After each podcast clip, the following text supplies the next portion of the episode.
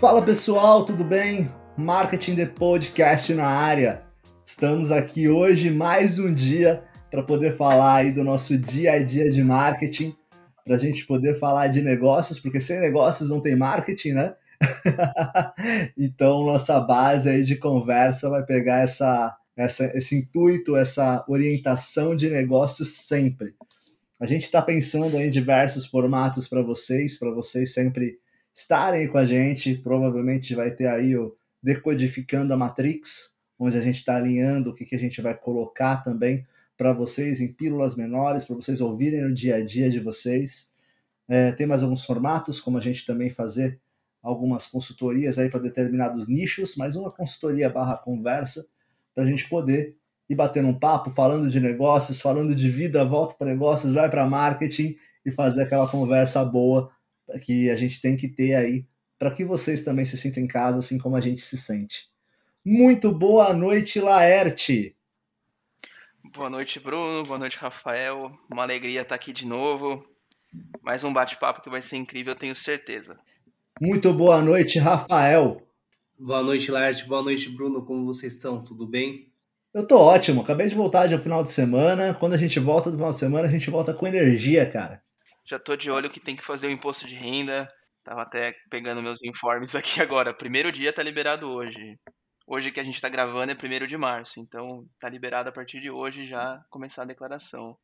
Aquela mordida do leão, então, Laerte. Anual, Exatamente. né? Que, olha, é, é aquela coisa que é um saco fazer, mas eu desejo que cada vez mais as pessoas tenham que pagar cada vez mais imposto, porque senão elas estão tendo cada vez mais renda. Acho importante desejar Exatamente. isso também, né? Exatamente.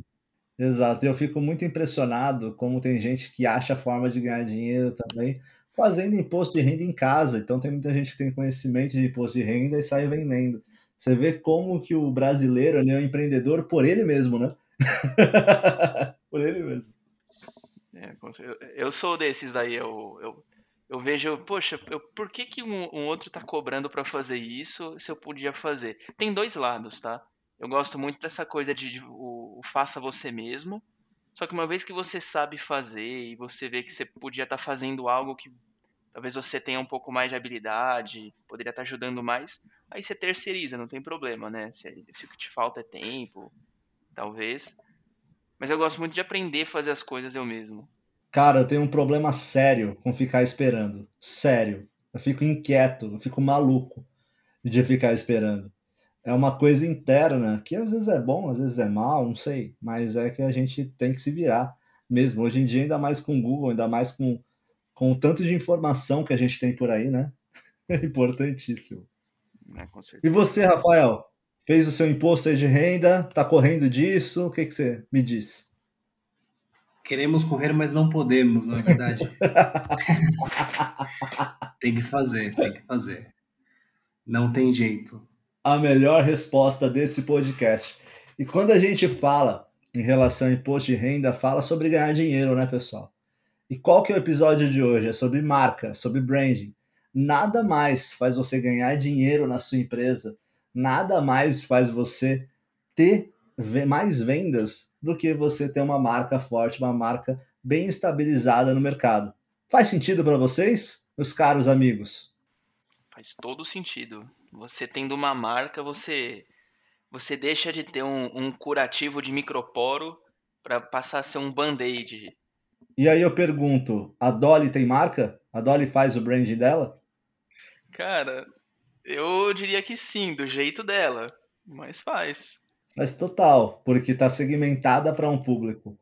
É, a Dolly tem o público dela e ela se comunica muito bem com o público que ela quer atingir, né?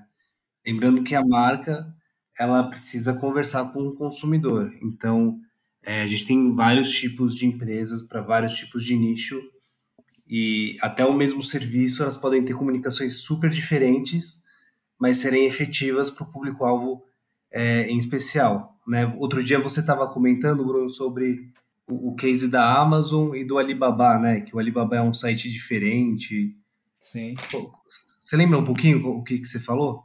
Eu estava falando um pouco sobre o site do AliExpress, tá falando diretamente do AliExpress, né? Que era um site voltado diretamente para o público dele. Era O público dele era o cara da lojinha que vai na Paulista, no chinês, comprar um carregador por 10 reais. E eles conseguem atingir muito bem, mas a gente vai lembrar um pouco de tudo que envolve a marca. Uma, uma questão muito forte é o site deles, que está muito atrelado a posicionamento de marca deles e, consequentemente, também utilizando setores de UX design também para poder acoplar com a marca, né? Era isso, Rafael? Exatamente. Bom, se a gente vai falar de marca, a gente vai falar de todos os elementos que constituem essa marca, né? Então a gente vai falar muito aí, poxa, é, como que hoje, hoje a gente tem acesso, pessoal, a Tesla? Não, né? Pessoal, para vocês terem uma ideia de como marca é importante, vocês devem ter ouvido já em Tesla, já devem ter ouvido na Tesla. Mas alguém aqui já teve um Tesla? Você teve um Tesla, Alert? Não tive um Tesla. Mas você não é fã uma concessionária também. Mas você é fã do Elon Musk. Cara, eu, o Elon Musk é um cara, eu vou dizer assim, eu, eu gosto de algumas coisas dele, assim, eu gosto muito de algumas coisas dele, mas no geral eu acho ele um cara que já passou dos limites do, do saudável para a humanidade. Mas eu Até a acho ele CEO genial de fala isso. Oi? Seria Elon Musk um mega vilão? Seria talvez o nosso mega vilão do século XXI. Uns dizem Tony Stark, hein? O Tony Stark da real. Pode ser, pode ser. Ele tem um poder de, de persuasão muito grande, um, um poder de influenciar escolhas e mercado muito grande. Ele tem. É um, vai, é um, é um poder que ele tem, uma habilidade, é um vento a favor que ele pode usar. Mas enfim, no caso da Tesla, eu acho muito legal a questão que ele está colocando de tornar o carro elétrico algo sexy. Se você pe... olha isso, que, que interessante. Se você pegar os modelos da Tesla, é o Model S, o Model X. Se você pegar a letra do- dos modelos, forma a palavra sexy. E, o, e uma questão Caramba, importante Léo, isso foi muito específico. é, é, não, é tudo bem pensado. Olha que coisa, você tem uma Não, isso é tipo o disco da Xuxa, cara, que tocava de trás pra frente e tocava uma música diabólica. Mensagem subliminar, Mas mas pode tem continuar. tudo a ver com branding mesmo. O, a Tesla está muito inserida no, no mercado dos Estados Unidos. E lá eles têm uma cultura muito forte, com picapes e, e vans enormes. E, e para eles aquilo é, é um carro, aquilo é um carro legal, que tem status, que é conforto, que é sinônimo de um bom carro para eles, é um carro enorme. E, e aqueles com motor enorme, com escapamento, explodindo diesel. Aí você vem com um carro elétrico. Olha o desafio de branding que o Elon Musk teve com a Tesla. E, e eu diria que é um case de sucesso. É. É um carro desejado. É, olha só, né? O carro elétrico ele sempre foi visto como alguma coisa não sexy, econômica, é, pequena, alguma coisa que fosse extremamente sustentável. Então até fazia sentido ser um carro pequeno. Mas o Tesla, o Elon Musk, aliás, a Tesla entendeu o público-alvo que ele tinha. Ou seja, nos Estados Unidos o pessoal gosta de carro grande, né? Então toda a marca foi baseada no público-alvo. E daí vem a questão para vocês. Vocês acham que todo branding deve ser centrado no consumidor ou não? Sem dúvida, sem dúvida. Como é, e assim, as- o customer, né? Vamos colocar assim, o foco, centralização no consumidor, é uma questão que não é de hoje. Ele até, ele teve aí participação dentro da formação da faculdade de publicidade e marketing. Então, a gente precisa entender que é necessário ter essa, esse, esse foco, essa, esse foco no consumidor. Isso não é de hoje. E seja nos carros elétricos, seja no que compõe, e toda a cadeia produtiva que isso vai gerar, o que vai gerar isso de entendimento da jornada do consumidor através da marca é importantíssimo. Com certeza. E você tem que conhecer também seu consumidor. Ele tem que estar no centro a ponto de você saber o que ele quer. É, às vezes nem o consumidor sabe o que ele quer de verdade. Às vezes você, sabendo quem ele é e contando uma história e mostrando para ele um caminho, por exemplo, impacto ambiental e que dá para ser um carro que nem o a Tesla é um carro super ágil. O, o motor elétrico até tem um passado aí de montadora. O motor elétrico ele tem aceleração ali muito, o motor elétrico é muito mais eficiente energeticamente falando. Então, num farol, um carro elétrico acelerar, ele vai de vai chegar aos seus 50, 60 por hora muito mais rápido. Então, se ele conseguir trabalhar todas essas coisas e, e, e falar com o público dele, cara, sem dúvidas vai ser um, é um caminho de, de sucesso. Ele tem que conversar com o público dele. E vocês já tiveram Tesla, pessoal? Ou não? Nunca tive, né? Aqui no Brasil, infelizmente, primeiro que a gente não tem como carregar um Tesla, né? e, e não sei se é um mercado interessante ainda para a marca, infelizmente. Porque eu com certeza estaria louco pra, por ter um. Mas aí eu pergunto para vocês, vocês já ouviram falar na marca? E isso é um, é um ponto muito importante, porque vocês vão falar automaticamente da marca e automaticamente do Elon Musk. Elon Musk que toma bronca aí do CEO da, da, da CEO, né, da Tesla, muitas vezes por comentários que ele faz. E um comentário do próprio Elon Musk é capaz de gerar um boom na bolsa, né? Como a gente viu. Eu, como fã de games, a GameStop que o diga, né? Na última, na última semana aí. Então, se a gente vai falar um pouquinho de marca, é isso. A marca, ela transcende. A gente não tem aqui um carro da Tesla, mas a gente sabe exatamente o que é um Tesla. A gente sabe que é o carro, a gente sabe de toda a história do Tesla. Então, e a gente também sabe quem é o, o fundador. Acho que é fundador, o que, que ele foi CEO, vocês sabem? Ele foi fundador. Fundador. Fundador, né? O Elon Musk é fundador da Tesla. Então a gente conhece o próprio Elon Musk, a gente confunde na nossa cabeça Elon Musk igual Tesla, Tesla igual Elon Musk. Faz sentido? É, ele virou tipo um Megazord. Você fala o Tesla para querer chamar o Elon Musk. Ele já virou o Tesla. Eu lembrei de histórias agora, Laerte. Você falou de Megazord. Não, é que o cara é um conjunto ali de, de SpaceX, de Tesla. Ele é um conjunto ali de empresas. Ele é Tesla, ele é SpaceX. O cara é o cara do foguete, é o cara do carro elétrico. É uma espécie de, de junção de aquele cara que twitta é o cara que twitta É o cara que coloca um carro dentro de um foguete e lança o carro no meio do foguete. Cara, e eu assisti, olha que louco. Eu, assi, eu assisti isso. Eu lembro que eu tava na na na Vox, ainda tava trabalhando e eu quis assistir, cara, a transmissão, foi muito legal. Muito bacana. E é muito legal a gente ouvir agora ele falar que ele vai colonizar Marte, né? Então, ele tá já, cara, o cara já saiu da Terra. o marketing dele saiu da terra, para vocês terem ideia. Mas é legal quando a gente traz esse case aqui para a gente falar o quanto que você pode transpor, né? quanto que você pode aí é, passar por barreiras geográficas para você demonstrar a sua marca, para que mesmo que o seu produto ele não esteja em determinada região, isso não é um limitador, isso, na verdade, se você tiver um marketing, se você tiver um, um, barulho, ou pessoas comentando a sua marca e admirando a sua marca, acabou a Tesla sendo o quê? Um brand lover. E no final das contas, a gente tem aí uma marca que é invejada, é almejada por todos sem ter o produto. E aí a gente vai pensar em toda, todo o posicionamento, todo, todo o trabalho que a Tesla faz globalmente, né?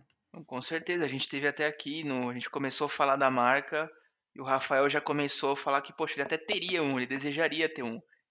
Olha, isso daí eu acho que é o sonho de qualquer marca. Ele nem entrou no mercado ainda e já tem fila de espera, já tem gente interessada, porque conhece a marca. Ou seja, o investimento dele em construção da marca está surtindo efeito. E qual a ideia desse episódio? É fazer a desconstrução dessa marca tá? Então é muito legal a gente fazer aqui uma série de episódios de branding, a gente trazer cases, né, aqui para isso também. Mas é muito importante a gente fazer uma desconstrução do que chamam de marca.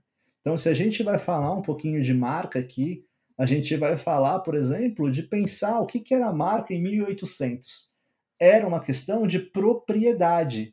Em 1900, o que, que ela significava?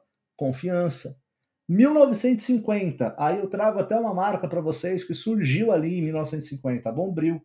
Ela traz benefícios, né? até chegar a um ponto, para não pegar aí décadas e décadas, a gente traz ao ponto de 2010, que é coletivo. E agora, nos anos 20, que começou ontem, que a gente nem teve o ano de 2020, né? O que, que vai significar a marca? Será que diversidade? O que, que vocês acham disso? Eu vejo muito como a marca hoje em dia, ela é muito presente. As pessoas, por terem mais poder de comunicação hoje, elas, elas estão num, numa possibilidade hoje com a internet em, em ter uma comunicação ativa ali, é um, é um consumo é, de mídia ativo. Ele não está só lendo um jornal passivamente. Ele vê o comercial, ele vê o produto sendo usado na televisão, na internet, ele comenta e ele espera que a, a marca se, com, é, se comunique com ele. Se ele cobra um posicionamento da marca, a marca tem que responder. E ela tem que estar de acordo com os valores do, do público dela.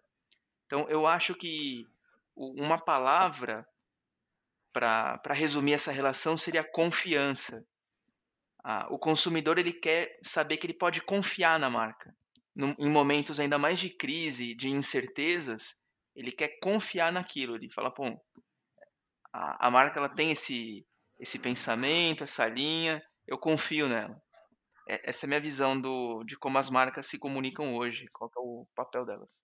E sobre manter a confiança, né? A gente viu aí na, na época de, de pandemia as marcas fazendo parte da, da questão de ajudar as pessoas a atravessarem um momento de crise, né? Então, por exemplo, a gente viu a Ambev mandando é, ou fabricando é, garrafas de, de álcool em gel para distribuir em diversos hospitais públicos, por exemplo. E isso faz parte de uma marca forte, né? Uma marca que consegue fazer parte ativamente da sociedade para produzir um mundo melhor. E é muito legal você trazer esse case, Rafael, porque eu me lembro de até ter visto no LinkedIn isso, através de conexões profissionais de dentro da Ambev, trazendo esse sentimento de dentro para fora do cuidado da Ambev com a saúde. Então, gerou um barulho de dentro para fora até dos colaboradores. Né? Exatamente, né? Se você tem uma marca que defende ideais compartilhados por várias pessoas, essas pessoas têm mais tendência de compartilhar a ideia da sua marca, né? De defender a sua marca. E é muito legal hoje, até hoje a gente teve uma discussão acalorada, eu e o Rafael, em uma, em uma reunião que a gente estava tendo sobre marca, né, Rafael? Então, o Rafael ele trouxe um elemento muito rico, qual eu não conhecia também. Eu conhecia mais o Rafael falando, que era a questão da. Rafael, é, como que era? Era a proporção. Ah, sim. Aí tem a, a parte de identidade visual, né? Porque o, o que, que é bonito, né? Tipo, aí entra na, na questão de beleza. Tudo que é bonito, ou seja, que o nosso cérebro entende como bonito, é proporcional, tá? ou seja, proporcional e simétrico, né? um lado igual ao outro. Só que além disso, existe uma proporção muito usada, é, que é a proporção áurea, que é uma, é, é uma proporção que está presente em várias coisas da natureza, na pétala da rosa, é, na casca de um caracol, por exemplo. E era isso que você queria saber, Bruno? No... Exatamente, Rafael, para a gente mostrar o quanto que existem elementos visuais, existem uma questão de estrutura visual, uma estrutura verbal da marca. E é muito interessante, gente. Eu acho que vocês lembram do primeiro episódio. Se não lembram, vocês ouçam eu falando que eu sou muito fã da frase só sei que nada sei. então, aqui a gente teve uma reunião hoje, o Rafael trouxe esse elemento, eu achei sensacional para a gente poder trazer aqui para vocês, porque justamente é o que a gente está falando. Marca é tudo, é o visual, é o verbal, então, existem vários elementos que trazem para a marca. E eu queria que você explicasse um pouquinho mais, Rafael, da proporção áurea para a gente e um pouco mais desse universo visual aí, que eu sei que você sabe falar tão bem. Bom, o especialista em marca é você, mas assim. é, Não, eu a sou marca, o aqui, ela... cara. Eu só, eu só acompanho a discussão de vocês. tá ok. A marca ela envolve vários universos, né? Tem o universo textual, universo textual, universo verbal, tem o universo visual, né? E, e a questão da proporção áurea está exatamente nesse universo visual. É uma relação quase que mágica que está presente em várias coisas da natureza, né? E é bem interessante isso, porque como que o nosso cérebro reconhece coisas belas quando elas seguem esse tipo de proporção. Então, essa é uma proporção que é bastante utilizada na hora de elaborar uma comunicação de branding, por exemplo. Tá? Pouca gente sabe, mas é muito utilizada. E, e, algumas pesquisas indicam que realmente quando você usa a proporção áurea, é, sei lá, por exemplo, as obras de Mondrian, eles fizeram alguns exemplos da obra de Mondrian que usam a proporção áurea e algumas fakes que não tinham a proporção áurea e mostraram para diversas pessoas. Elas conseguiram identificar as que possuíam essa proporção como sendo mais belas do que as que não tinham. Olha que interessante. Eu, eu vejo muito isso, Rafael, até para produtos se a gente vai falar de design de produtos também. Porque se a gente vai falar de proporção áurea, ela cria uma identidade. Através do produto que você está criando, se a gente trazer para essa realidade, ele precisa ter uma proporção para ele ter uma identidade daquilo que você está vendendo e gerar uma diferenciação. Então, um exemplo claro, que eu sou um grande fã aí, é, acredito que vocês não, não sei, mas o Funko. Os moleques Funko, né? Então, se a gente for pensar em como que, em como que a gente vai pensar em diferenciação, como que a gente vai pensar que todo o design da sua marca, sua marca ela não, ela não passa só pelo, pela criação de um logo, não, bem mais que isso.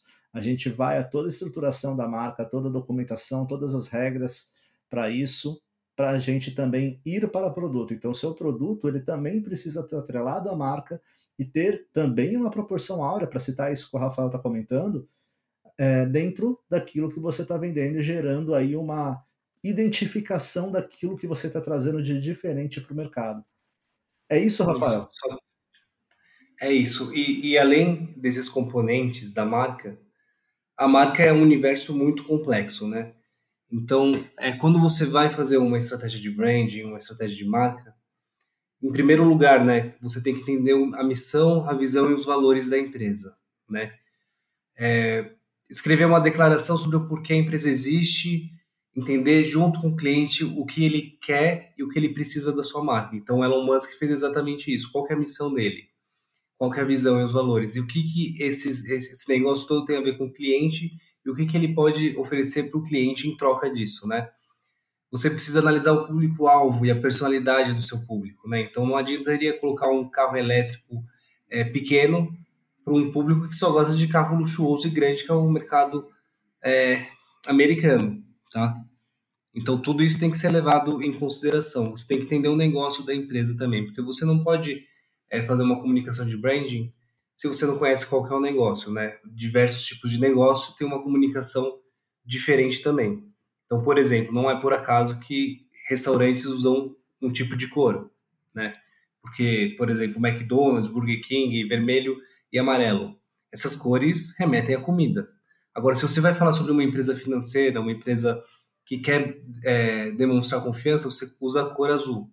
Então, você precisa entender o negócio também para saber como que você é, define uma estratégia é, direta de branding, tá? Isso na, é, em relação ao visual, tá? E um erro muito claro que eu vejo de empresas, Rafael, até pensando nisso, é o quanto que as empresas ignoram, por vezes, culturas de outras regiões quando pensam em sua expansão. E aí é muito bom a gente ter aqui o Laerte, porque a gente vai pensar muito em um item aqui, o Laerte é muito envolvido na, na questão Ibope, e a gente pensar, a, a Globo, qual que é o grande diferencial da Globo e um dos principais ativos de qualidade da Globo? É a, é a própria novela, então onde ela também exporta essas novelas para outros países. Então, é um ponto que alavanca demais a marca da Globo. E isso remete em Ibope, Lart? Com certeza. Antes de responder e falar melhor dessa pergunta, a gente tocou no assunto de identidade visual e falou de proporção áurea. Só queria deixar aqui uma recomendação.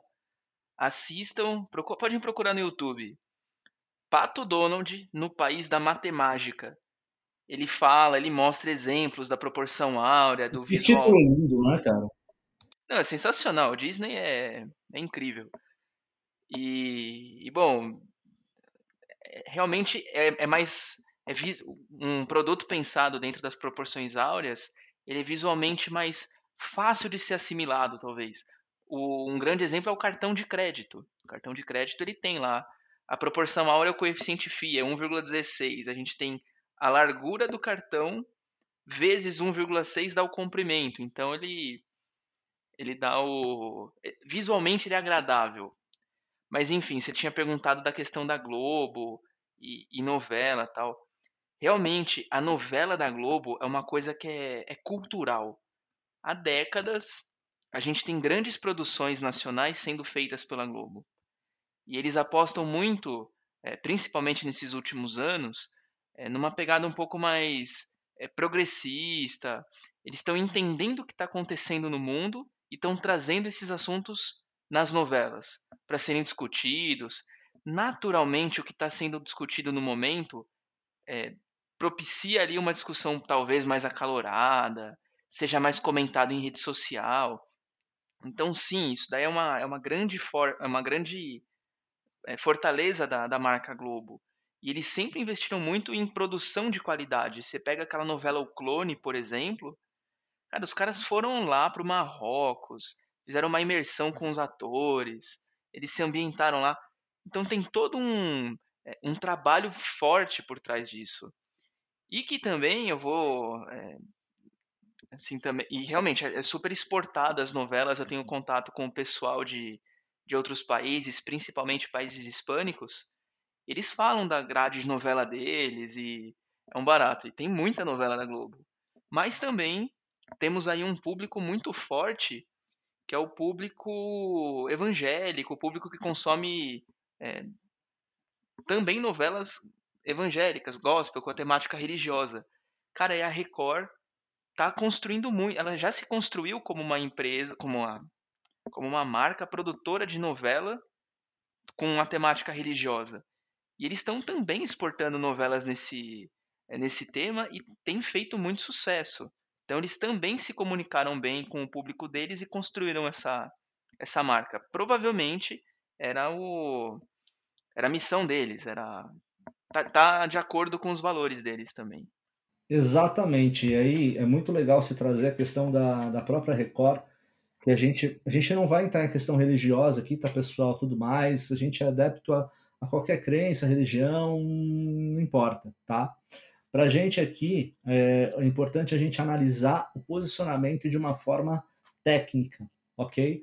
Então, se a gente vai pensar um pouquinho aí em Record, a gente vai pensar em como que eles pensaram em posicionar a marca deles para rivalizar com a Globo, que era até então a Record, ela tinha um, uma aquela questão que até brincavam, né, que era a série B, série C de novelas. Hoje já não, hoje realmente rivaliza.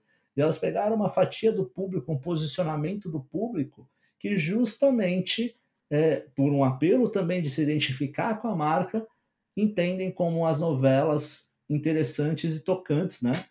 que chegam ao emocional delas e que têm uma qualidade equiparada à Globo. Né? Embora eu ainda, como um ex-noveleiro, hoje não tanto quanto eu era, é, vejo a Globo ainda como muito melhor. Mas há quem discorde de mim, é totalmente válido. Hoje você já tá mais para um cracudo de Big Brother. Cara, eu nunca vou me esquecer disso.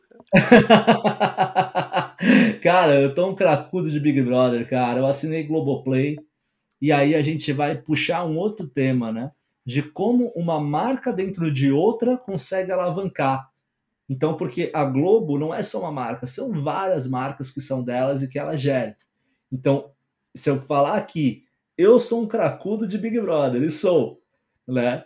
É, eu já eu tô realmente falando da Globo e eu sou um fã da marca, né? No final das contas, um cara que acompanha e fala sobre ela no Twitter. Então, basicamente a gente está falando de algumas questões de marca, alguns pilares de marca.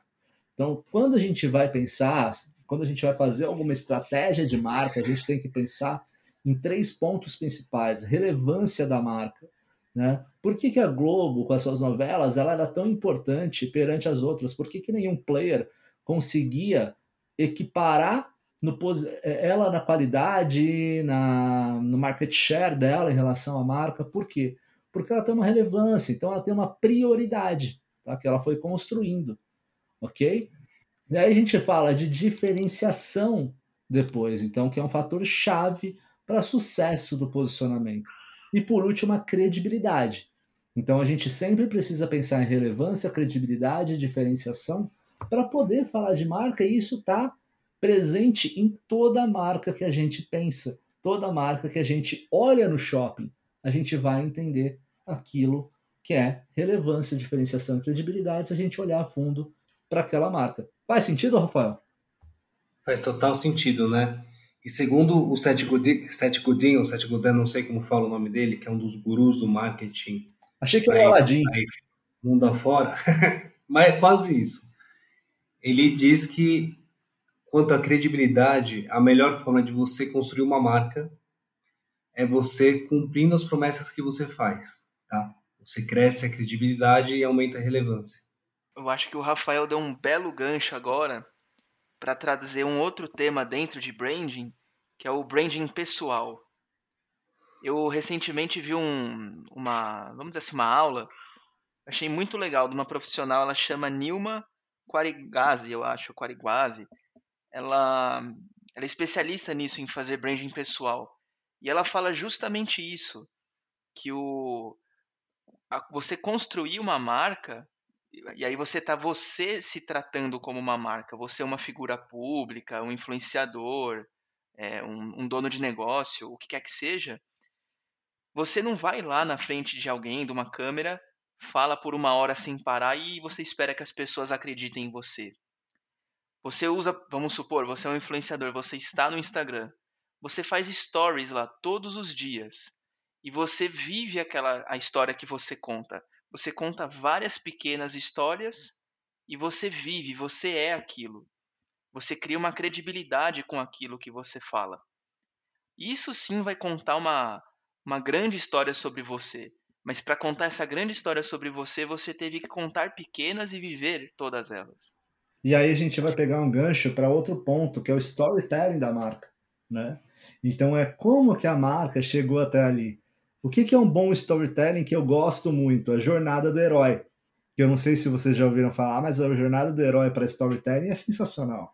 Se a gente vai pensar um pouquinho em, em jornada do herói, a gente vai pensar em todo um caminho que a marca teve. Então, todos os problemas é muito legal quando a gente vai contar, porque nada, a marca ela é humanizada.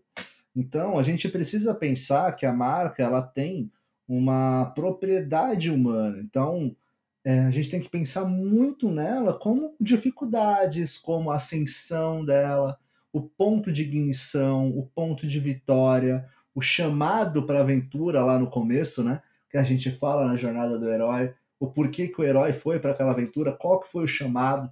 Então, se a gente pensar em marca, sempre pensando em jornada do herói para storytelling, a gente vai lembrar de diversas coisas aí, vai lembrar de diversas palestras, a gente vai lembrar muito bem também de Homem de Ferro, várias coisas da Marvel, mas também outras marcas aí no dia a dia que contam com as dificuldades, as dificuldades que elas encontraram no mercado e que conseguiram suprir com o produto deles. Né? Então, é muito legal a gente falar isso, porque marca não é como a pessoa, como a gente, como a própria marca se sentem, mas como os outros veem, enxergam, falam e se sentem sobre a marca. Sim, você tem que gerar uma, uma identificação com a marca, né?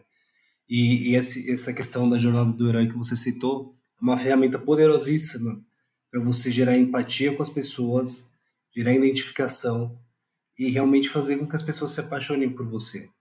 Isso é tão poderoso, eu não sei se você, o Laerte já viram é, alguma palestra do TED Talks. Vocês já viram? Diversas, sou muito fã. Sou muito fã do TED Talks do Endeavor. É literalmente impossível você não se apaixonar pelos palestrantes. Sim. Mas não é porque a história deles é maravilhosa, é porque eles usam uma técnica linda. Lógico, a história deles também é maravilhosa, porque só o fato de estarem lá, eles já passaram por algo que vale a pena ser contado mas a forma como eles contam, se você for é, analisar, muito deles, muitos deles, eles usam a jornada do herói. Então, porque é uma forma muito, muito boa de você contar uma história, de você identificar com o público, né? Perfeito. Se vocês quiserem ver uma, bom, um bom, uma boa palestra com, com a oratória de Jornada do Herói, vocês vão ver um Day One da Endeavor, do Marcelo Salles, da 21212, tá? Então, ele é o fundador da Movile, tá? Então, ele tem uma história ali que ele conta. Quando ele começa a história, é muito. para Eu, a minha palestra predileta, tirando as do Kobe Bryant, é aquela que toda semana eu ouço e eu vou, eu me empolgo com ela, quando minha energia está um pouco baixa, mas é muito legal quando ele começa ele. Eu era um garoto de Petrópolis que vendia suco de uva. Cara, é muito maluco ele contando, é muito legal ele falando lá no meio, o chamado do herói, que é quando ele bate no peito, ele fala: "Eu sou nerd, eu vou ajudar outros nerds". Então, e ele fecha isso com uma vitória, uma vitória absurda e ele se tornando, né, no final dessa jornada, um mentor para todos. Então é muito legal você pegar trechos dessa dessa dessa palestra que ele deu para o Day One da Endeavor e como aquilo ali está bem explicado a jornada do herói e quanto que isso transformou ele em um marketing, né, em uma questão de brand pessoal, como o Laerte estava falando. Então a gente pode ver que hoje ele trabalha com aceleradora de startups e quanto é importante o marketing pessoal para ele, o brand pessoal dele. Correto, Laerte? Era isso que você está querendo dizer? Sim, sim. O... Realmente você. Ele... Olha como ele já se conectou, ele, ele abriu portas ali para criar conexões. Era um garoto em Petrópolis que vendia suco de uva. Poxa, às vezes a pessoa que ela, ela tem um, um emprego muito simples, ela fica naquela de, poxa, eu estou vendo ali o Bill Gates dar uma palestra. Eu não tenho nada a ver com o Bill Gates. Mas quando alguém fala, pô, eu vendia suco de uva, bom, eu me conecto com essa pessoa, ela, ela pode saber de alguns desafios que eu tenho e tudo mais. E entregar a mensagem com emoção. Porque no final, o que, o que gera marca, o que gera uma você ser lembrado, é a emoção que você gera nas pessoas. Isso vai fazer você ser lembrado. E uma coisa que eu achei bem legal que o, que o Rafael comentou sobre a empatia. O... Tem um caso da. É que eu não lembro o nome da página deles, mas a, a Dani Note e o Paulo Cuenca, eles começaram ali com, com produção de vídeos de, de gastronomia e tudo mais. E principalmente a Dani, ela errava muito.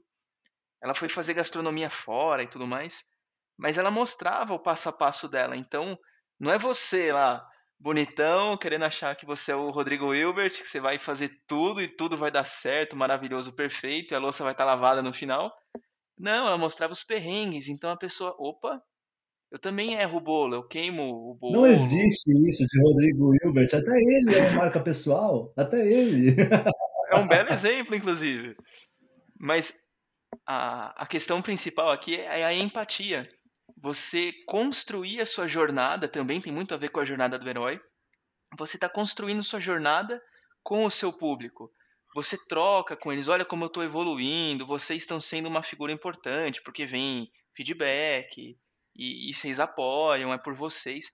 Tem, tem muito mais troca quando você abre essas portas. Exatamente. E até se a gente for.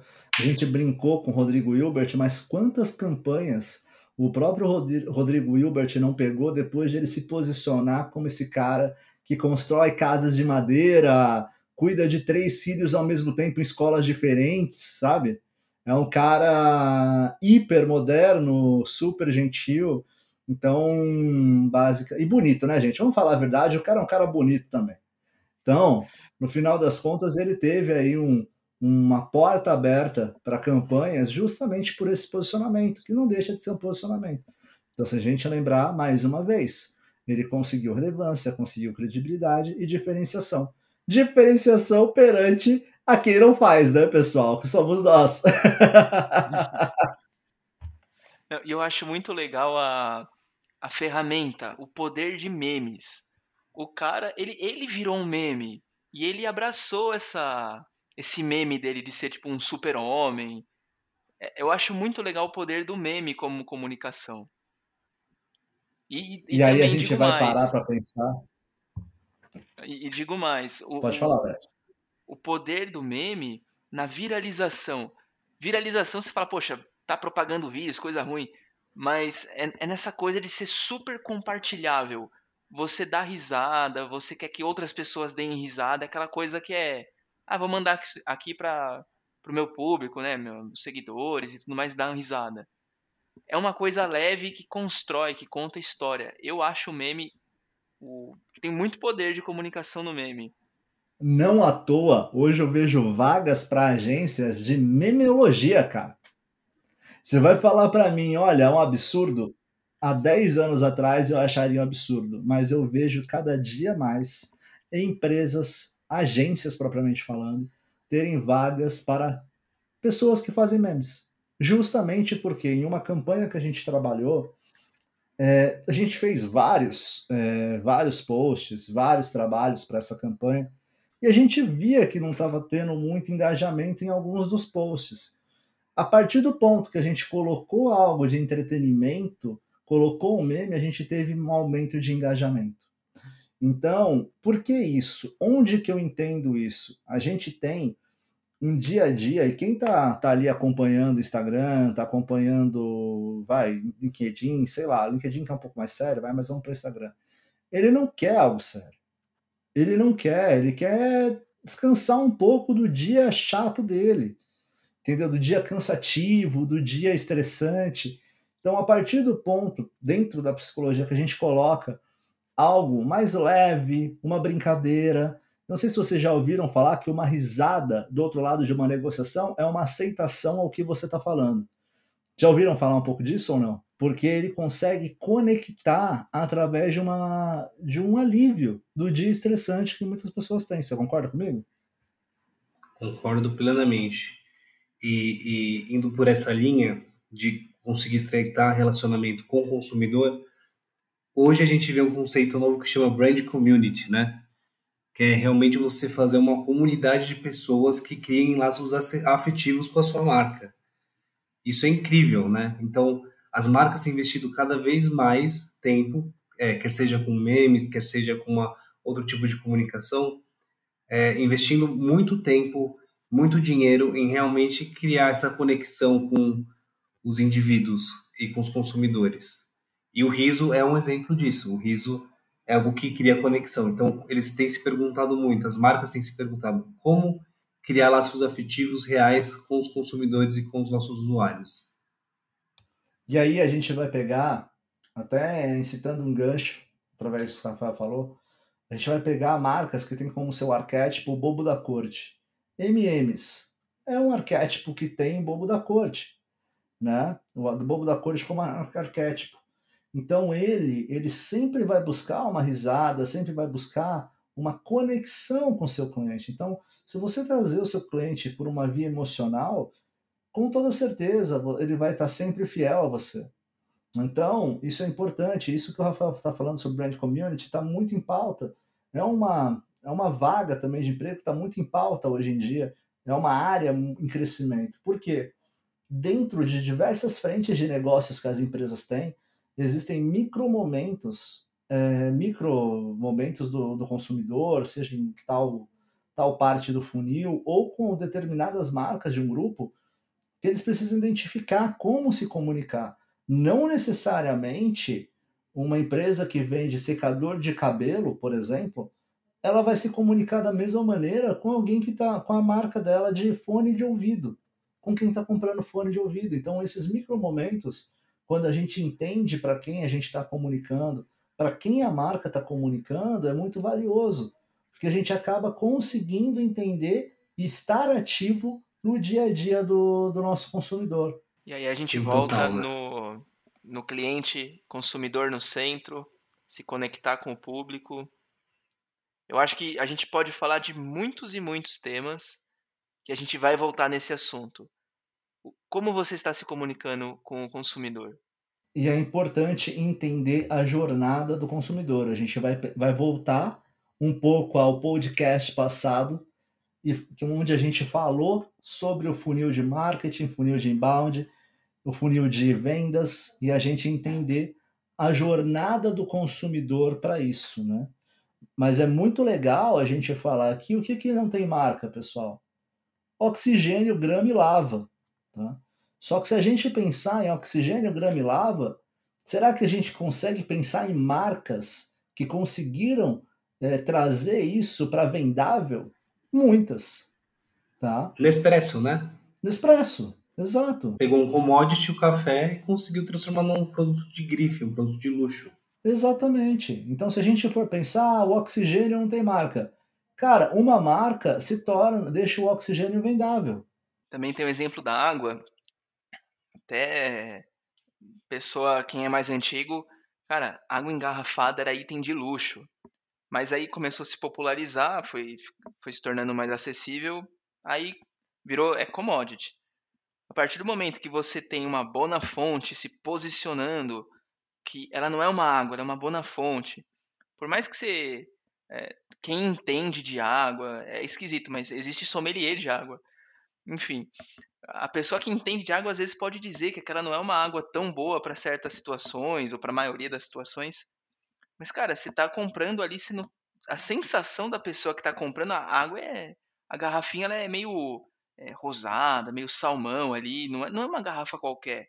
A voz, aí a gente está indo para águas importadas, a Perrier. Cara, se colocou marca em água. O próximo passo é o, é o oxigênio mesmo, Bruno. Acho que é, é por aí. É importar o, o ar do Alpe Suíço. E aí a gente vai lembrar é, que existem três tipos de marca, né? Para a gente poder enquadrar a sua. Existe a marca unicórnio, ela é ótima, tem uma ótima história. Ela é leve, veloz, puffs coloridos, pensem nisso. e vive no mundo do faz de conta. Isso é uma marca unicórnio. Existe a marca dinossauro, que sabe de tudo, mas é lenta e pesada. A marca camaleão, que é mais enxuta e se move naturalmente. Eu vejo que hoje, dentro do, do contexto que a gente vai falar de sociedade, a marca camaleão é a mais plausível para o momento que a gente vive. Tá? Então, isso é muito importante a gente falar do que, que a marca é, é, feita, o que a marca, a força que a marca tem. Eu costumo falar muito com os meus clientes, que é o que é negociado na Bolsa de Valores? Aí a primeira resposta são ações. Ok, mas o que gera uma ação? Uma marca. Tá? Então, ali estão sendo negociadas marcas. Então, para você que você quer quebrar qualquer paradigma sobre, ah, eu não acredito em marca, eu vou fazer um logo por 79 reais ou com meu sobrinho, é, realmente não, não tem como comparar, porque um trabalho de marca é muito mais complexo e ele nunca pode parar. Que aí a gente vai falar um pouquinho de branding, né?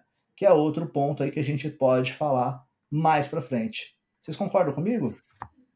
Concordo. Agora um pouquinho sobre os tipos de marca que você falou, que vende é marca ou não, né? Você vê o caso da Copenhagen, né? Você teve um novo entrante, Cacau Show, que era um posicionamento para o público classe é, C, D e E, e a Copenhagen precisava é, participar desse mercado. Só que ela não podia participar desse mercado porque não fazia parte do posicionamento da própria Copenhagen. Então, o que ela fez, é, e daí ela poderia ter escolhido ser uma marca camaleão, como você disse, se transformar, ela na verdade teve que abrir uma nova marca, que foi a Chocolates Brasil Cacau, para competir num novo posicionamento. Então, marca é tudo.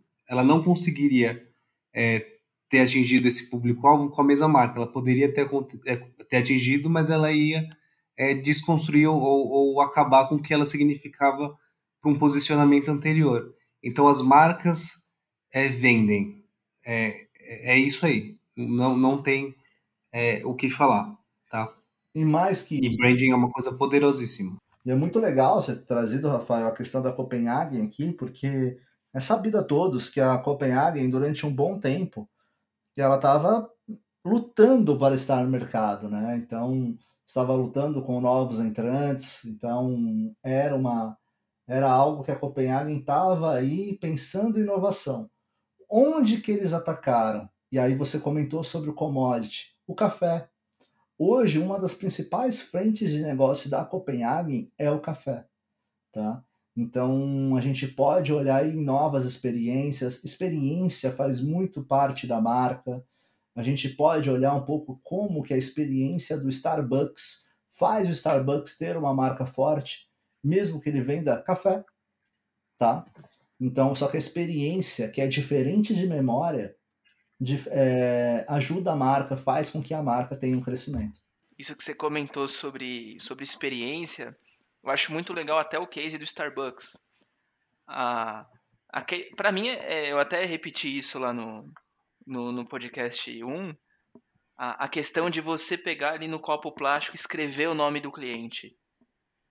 Normalmente, um restaurante ele vai dizer e vai chamar o cliente dizendo que o, o pedido está pronto por uma senha. É uma sequência de número que podia ser para qualquer pessoa. Lá eles te chamam pelo nome. Cara, isso é experiência. Sim. A pessoa tá me chamando pelo nome, uns até usa de sacanagem, falam o nome errado. E, mas não, não, importa, a pessoa tá vivendo uma experiência ali, ela tá sendo chamada pelo nome. Já é outra abordagem.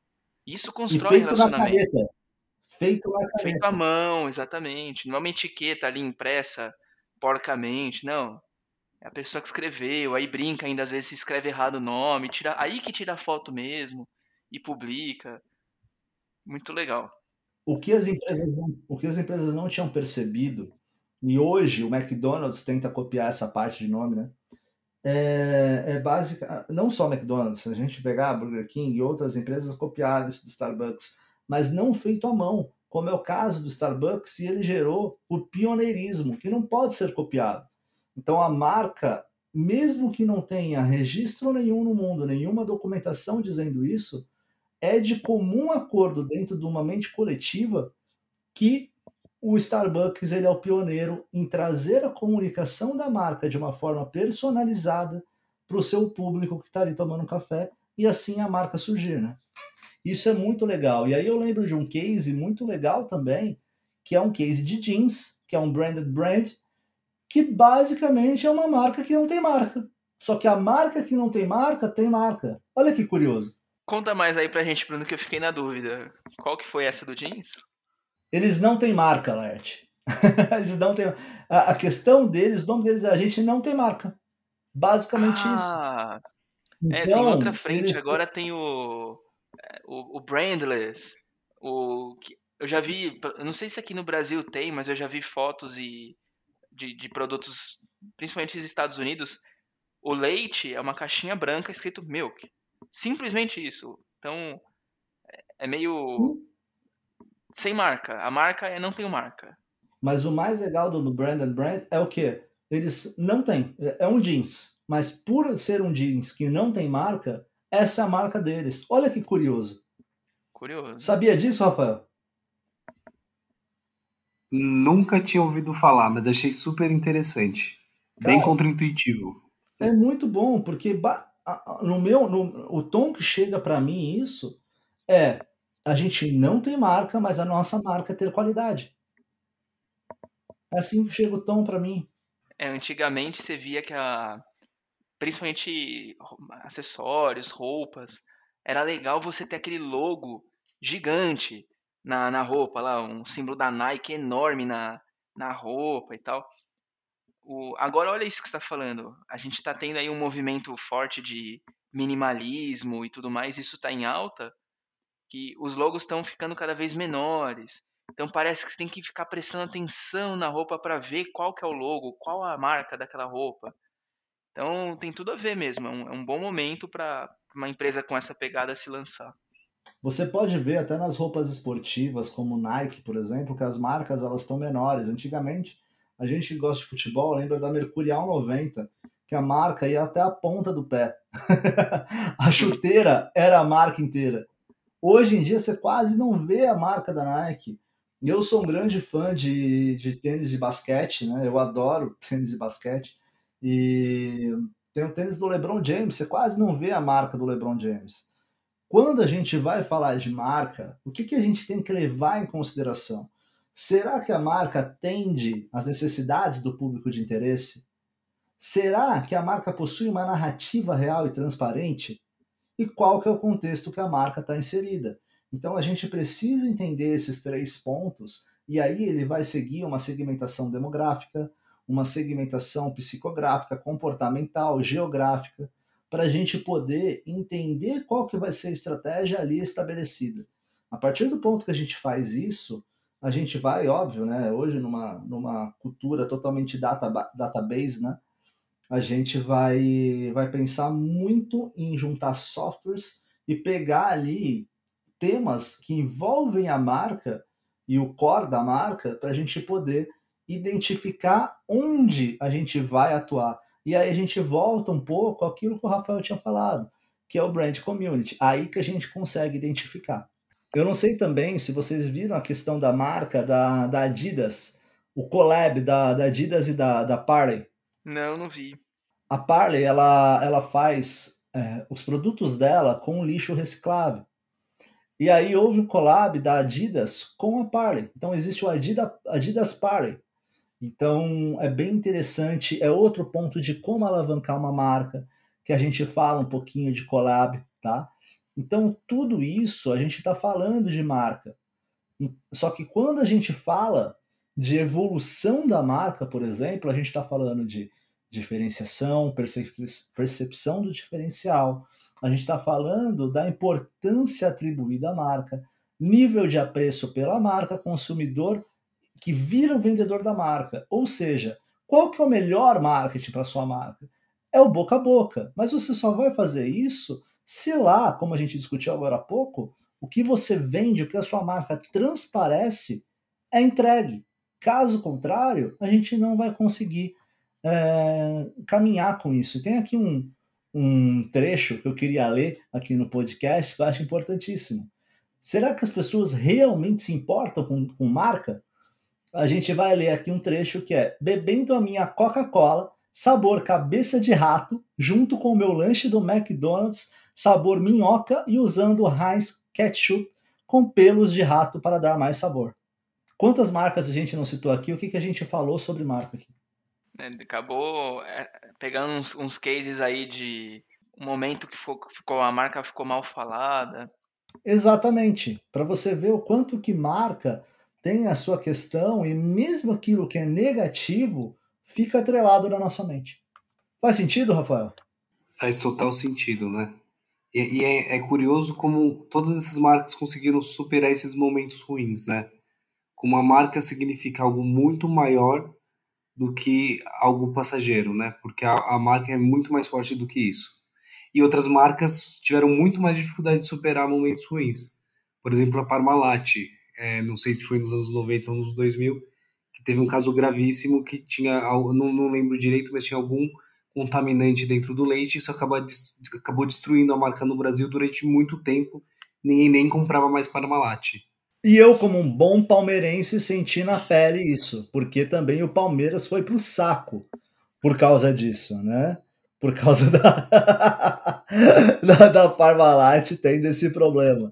A gente estava falando sobre atravessar momentos difíceis, é, construção de marca, autoridade, e amarrando um pouco o que a gente estava falando também do, do Starbucks, aquela coisa do personalizável, eu eu acho que dá para a gente pegar um case e explicar um pouco de todos eles que foram muito bem trabalhados, que é o case da Havaianas.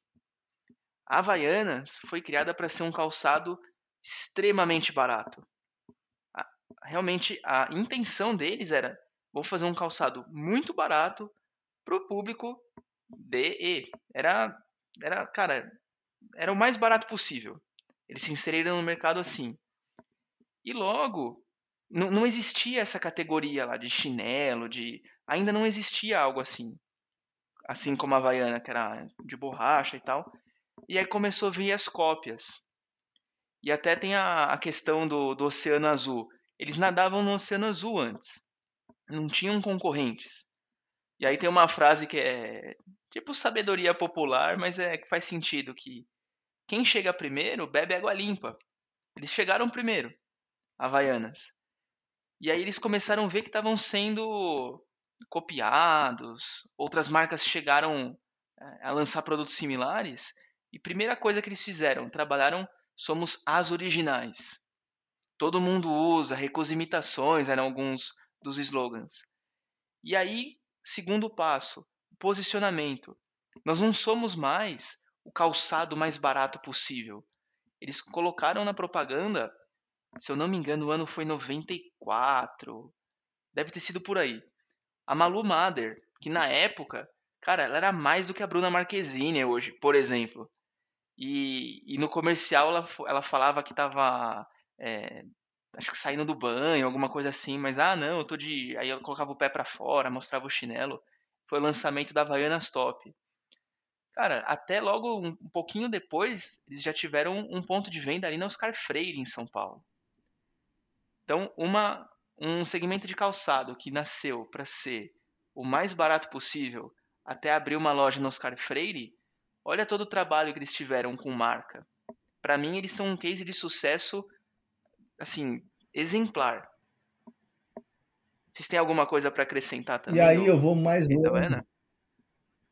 Tenho muito, porque eu, eu, eu acabei vendo uma palestra do CEO da Alpargatas esses dias. Né? Eu estava ouvindo alguns podcasts, estava acompanhando algumas coisas aí sobre marcas, e eu estava ouvindo o CEO da Alpargatas falar sobre isso. Vocês sabiam que lá, eh, nos anos 50, não lembro certo a década, mas eu acredito que seja a década de 50, a Alpargatas, a Alpargatas não, a Havaianas ela era entregue junto à cesta básica? Não, não sabia dessa não. Sabia disso, Rafael? Não fazia a menor ideia. Eles estão usando isso para mostrar em campanhas como a Havaianas está na cultura brasileira, porque antigamente estava até na cesta básica. Uau. Então, olha o poder do storytelling da marca. Olha como que a gente vai rebuscar na história da marca aquilo, o poder da marca, né?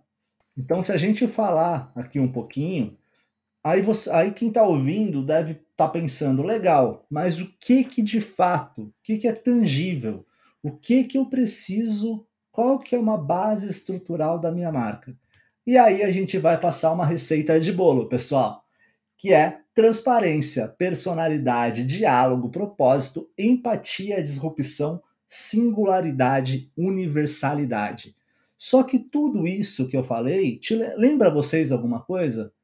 Porque eu estou falando basicamente humanização. Então, a humanização da marca precisa ser transparência, personalidade, diálogo, propósito, empatia, disrupção, singularidade, universalidade. Então a gente vai sempre pensar nisso. E um case que eu gosto bastante, que é da Virgin, que é justamente, justamente do Richard Branson. Cara, eles nasceram na música.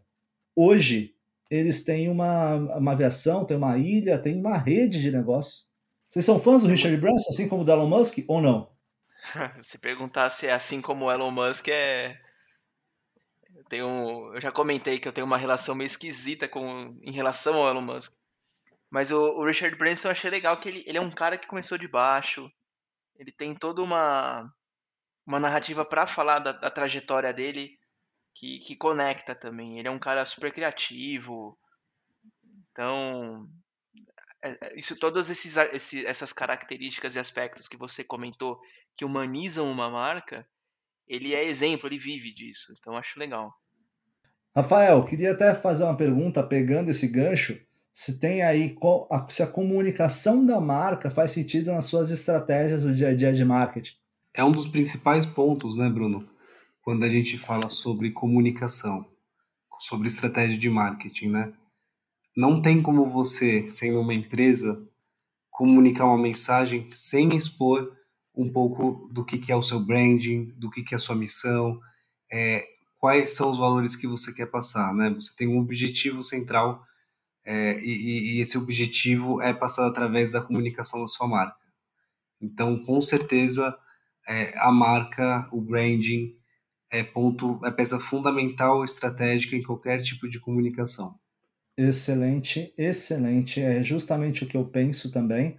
Né? Então, a gente, no seu dia a dia, Laerte, de profissional, será que você contrata por marca? Será que você tem uma experiência diferente o marca, a gente vai trazer, pessoal, em outro, outro episódio aqui, é um episódio dedicado a isso, na diferença de memória e experiência, o que Daniel Kahneman fala muito. Então a gente vai também bater um pouquinho em marca falando de memória e experiência. Mas Laerte, faz sentido no seu dia a dia? Eu vou falar que faz muito sentido no meu dia a dia pessoal. Eu eu gosto muito, por exemplo, a gente já falou aqui de Havaianas. Teve uma época que eu gostava de usar Rider. Quem, bom, isso é outro, também damos, podemos falar sobre é, o branding do, do chinelo que não é de dedo. Eu não sei qual é o nome do, do modelo do chinelo que não é de dedo. Que na minha época era. Rider e se aí... reinventou. É sim, para você ver, o Rider se reinventou né, com collabs hoje em dia, porque antigamente ele pegou aquela fama de ser de velho, né? Exato, era o chinelo de velho, e que hoje em dia tem a. Hoje em dia não, já tem, sei lá, uns 10 anos que já voltou a ser moda usar com meia, inclusive. Chinelo da Jordan, Adidas, Nike, é, é moda. Enfim, o, a marca presente no meu dia a dia, cara, eu sei que se eu comprar um chinelo havaiano, ele vai ser confortável. Eu não penso duas vezes. Eu sei que se eu comprar um, um, um azeite de uma determinada marca, o, o queijo ralado, o, o macarrão. Olha os exemplos, eu já falei tudo de, de massa, né? Eu, como bom apreciador de macarrão. Cara, eu tenho certeza que se eu comprar macarrão da Barilla, por exemplo, vai ser um macarrão muito bom. Então, no, no dia a dia, quem, quem gosta ou quem vai, mesmo sem gostar em supermercado, quando a pessoa não quer errar, ela tem as marcas que ela confia. O açúcar, dificilmente uma, uma pessoa vai comprar outro que não seja União. Tem, algum, tem algumas marcas, que ah, o chinelo, que nem eu comentei, dificilmente você vai comprar um chinelo que não seja da Havaiana. Então, isso no dia a dia traz aquela sensação do conforto, da, do conforto eu digo assim, de eu estou comprando algo que eu sei que eu não vou me arrepender, da confiança. Então, no dia a dia pessoal, eu vejo vários exemplos disso. Vocês têm alguma coisa que vocês só compram de uma determinada marca? Eu diria de market share, né? falaria como, por exemplo, é, a gente vai pensar em achocolatado. Achocolatado a gente vai pensar como? Vai pensar como Nescau ou vai pensar como Todd? Mas eu só consigo pensar nos dois como um rival. Exato. Tem alguma coisa, Rafael, que você só consome de uma marca? Tem várias. eu não sei se é por confiança ou por preguiça, né? Porque, sei lá, às vezes eu penso, ah, o conhecido já é tão bom, para que, que eu vou experimentar alguma coisa nova?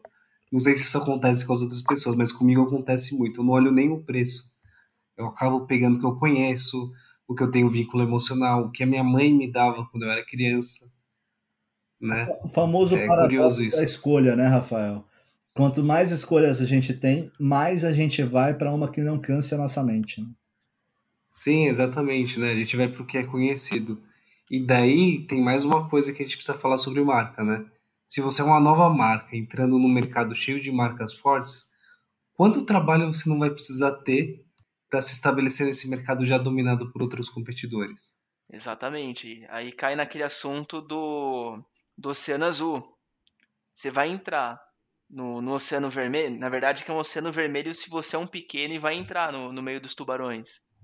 Então você, por isso que muitas empresas, geralmente as menores ou as iniciantes, elas focam em um nicho, porque ela vai saber atender a necessidade daquele nicho muito melhor do que aquela empresa que é uma generalista tradicional. Pense grande e comece pequeno, né? Exato, você atende primeiro o seu nicho e daí quem sabe, se você for bom o suficiente, esse nicho vai recomendar os seus produtos para outras pessoas e aos pouquinhos você ganha mercado. Isso é feito por várias marcas hoje em dia, né? Essa é uma estratégia bastante utilizada. E outra estratégia também é a que a Tesla usou. Entra no mercado de competidores grandes e fortes, oferece um diferencial enorme, que é a qualidade do carro, a tecnologia, né? Você entra no carro, parece que está numa espaçonave, e você é tão bom, mas tão bom e tão diferente, oferece um diferencial tão importante para algumas pessoas, que você acaba conseguindo se estabelecer no mercado, né? Agora, se você, por exemplo, é uma marca de azeite, no mercado dominado por galo, e você quer divulgar o seu azeite, você vai ter um trabalhinho aí, né? Se for uma, uma coisa parecida com o seu concorrente. Exatamente isso. Pessoal, tem muitas outras coisas para a gente falar de marca. Acho que dá para a gente fazer uma série de branding aqui também, a gente falar de marca e depois seguir para branding. Mas eu achei muito produtiva essa conversa que a gente tem hoje, teve hoje, e consequentemente acredito que nossos ouvintes também gostaram bastante. Laerte, faça suas considerações finais como se fosse uma roda de debate político. Pode mandar beijo pro pai, pra mãe, pra namorada. Não, brincadeira. Pode mandar, pode mandar e no meios. Então, um beijo meu pai também, Laerte, mãe Isabel, Bia. Prazer estar aqui falando com vocês hoje. É, é, é realmente um prazer estar aqui hoje à noite, batendo um papo com vocês sobre marketing, falar do que eu gosto, ouvir cases novos, aprender aqui com vocês também. A gente está construindo algo junto. Então, mais uma vez, muito obrigado pelo, pela oportunidade. Nós que agradecemos, Laerte. Rafael, suas considerações e o final do debate com o Laerte. Brincadeira, faça. Bom, gente, muito obrigado aí pelo, pelo nosso debate, pela nossa conversa de noite. É um prazer enorme estar aqui nesses tempos de pandemia, podendo conversar por uma paixão é, que é o marketing, que é o branding. É sempre muito interessante poder compartilhar cases é, de sucesso com vocês e com outras pessoas que também vão ouvir nosso podcast. É um prazer enorme mais uma vez e muito obrigado. E eu sou o Bruno, é, quero agradecer muito aqui pelo apoio que vocês nos dão. Só de estarem nos ouvindo, já estão nos apoiando demais. Compartilhem, nos marquem nas redes sociais. Entraremos aí sempre que possível, sempre que possível teremos uma interação com vocês aí nas mídias sociais troquem com a gente, se sintam à vontade, a gente é bem aberto para poder conversar sobre isso, tá? Então, seja um elogio, seja algo que seja divergente do que a gente fala, não tem problema algum. E até, caso você quiser participar, nos mande um DM aí que a gente vai avaliar e vai te responder, tá bom? Então, estamos aqui, muito obrigado por essa, por essa audiência e estamos finalizando mais um Marketing de Podcast.